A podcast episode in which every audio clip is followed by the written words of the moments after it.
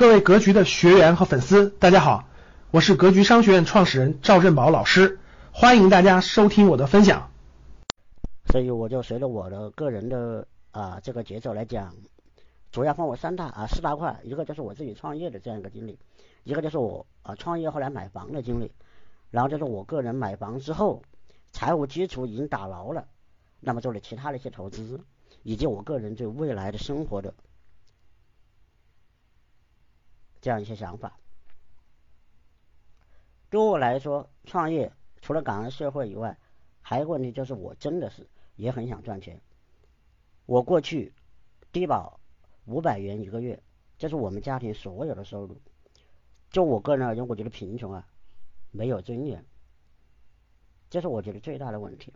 那前两年流行一本书叫做《贫穷的本质》，这本书我建议大家也可以看一下。这个贫穷，它给人。最大的一种毒，就是你不能翻身，就是你无论再怎么努力，再怎么积累，你永远赶不上你那个花钱的速度。这是我最厌恶贫穷的一个问题。那么在创业的过程当中，首先分享一下我个人觉得，我个人啊在创办养老院的过程当中，我就有一些问题。第一个，我起步很艰难。对我来讲，当时我拿着我所有读大学政府给我作为一个残疾大学生的奖励，一共是一点四万元，我用这一万四千元起步。当时我在城中村的位置租了一个啊类似于厂房的位置，当时光装修基本上就花了大半，然后我是接待一个入住的老人进来，然后这个老人今天入住了。我当天我就去买一台空调，然后第二天这个空调装上去，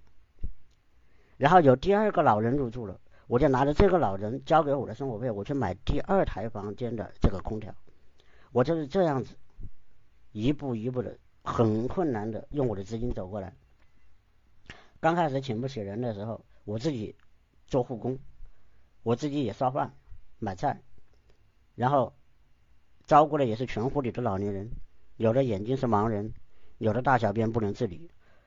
半夜啊，他也可能从床上床上滑下来，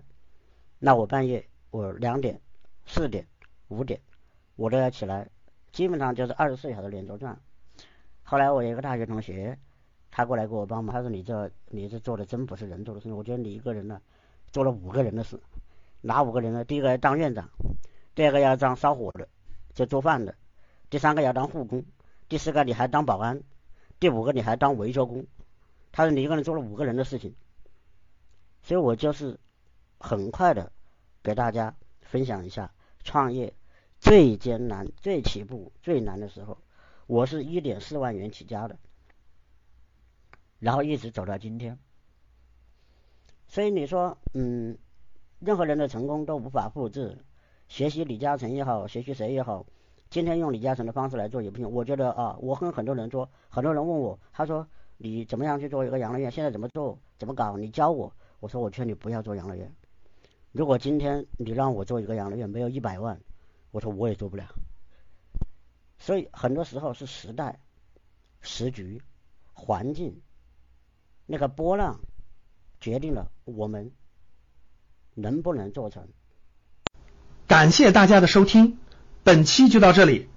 想互动交流学习，请加微信